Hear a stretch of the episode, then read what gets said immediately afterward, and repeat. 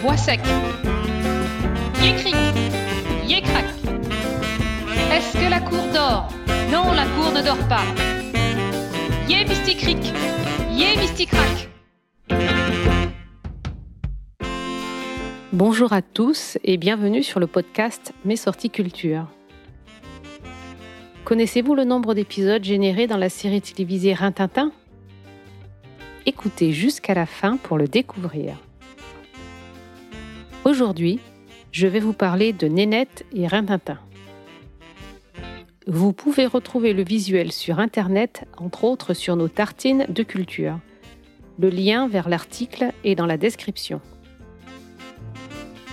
Nénette et Rintintin sont un couple de poupées porte-bonheur françaises apparus à la fin de la Première Guerre mondiale. Le couple de poupées est créé par Francisque Poulbeau qui, avant même le déclenchement de la guerre, commercialise sa création sous forme de poupées à tête de porcelaine. Leurs noms viennent de surnoms que Poulbeau et sa femme Léona se donnent dans l'intimité.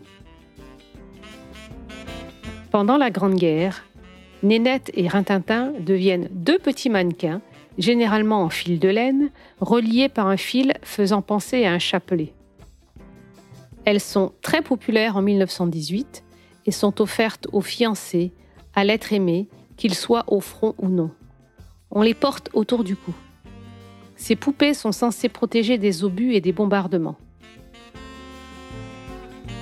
En 1918, des aviateurs américains découvrent une portée de chiots dans les décombres d'un chenil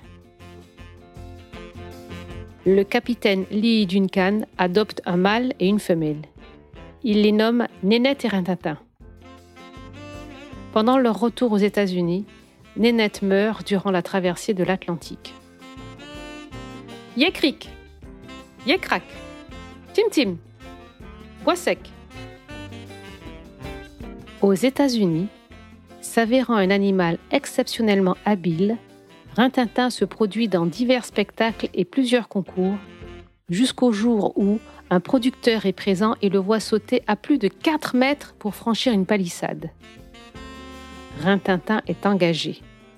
Ainsi naît la première star canine du cinéma. Rintintin joue dans plus de 20 films. Non seulement il devient célèbre, mais ses aventures sauvent aussi la Warner Bros. de la faillite qui était engendrée par la crise de 1929.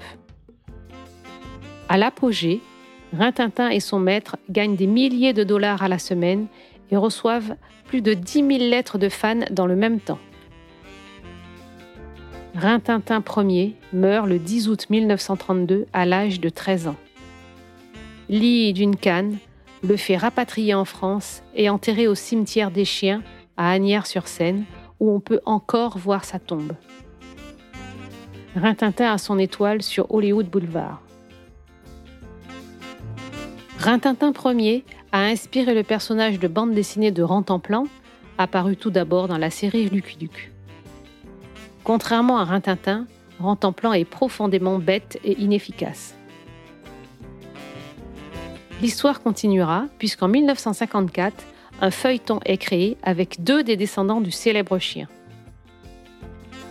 164 épisodes narreront les aventures de Rusty le petit caporal et de Rintintin dans cette série connue en France sous le titre de Rintintin.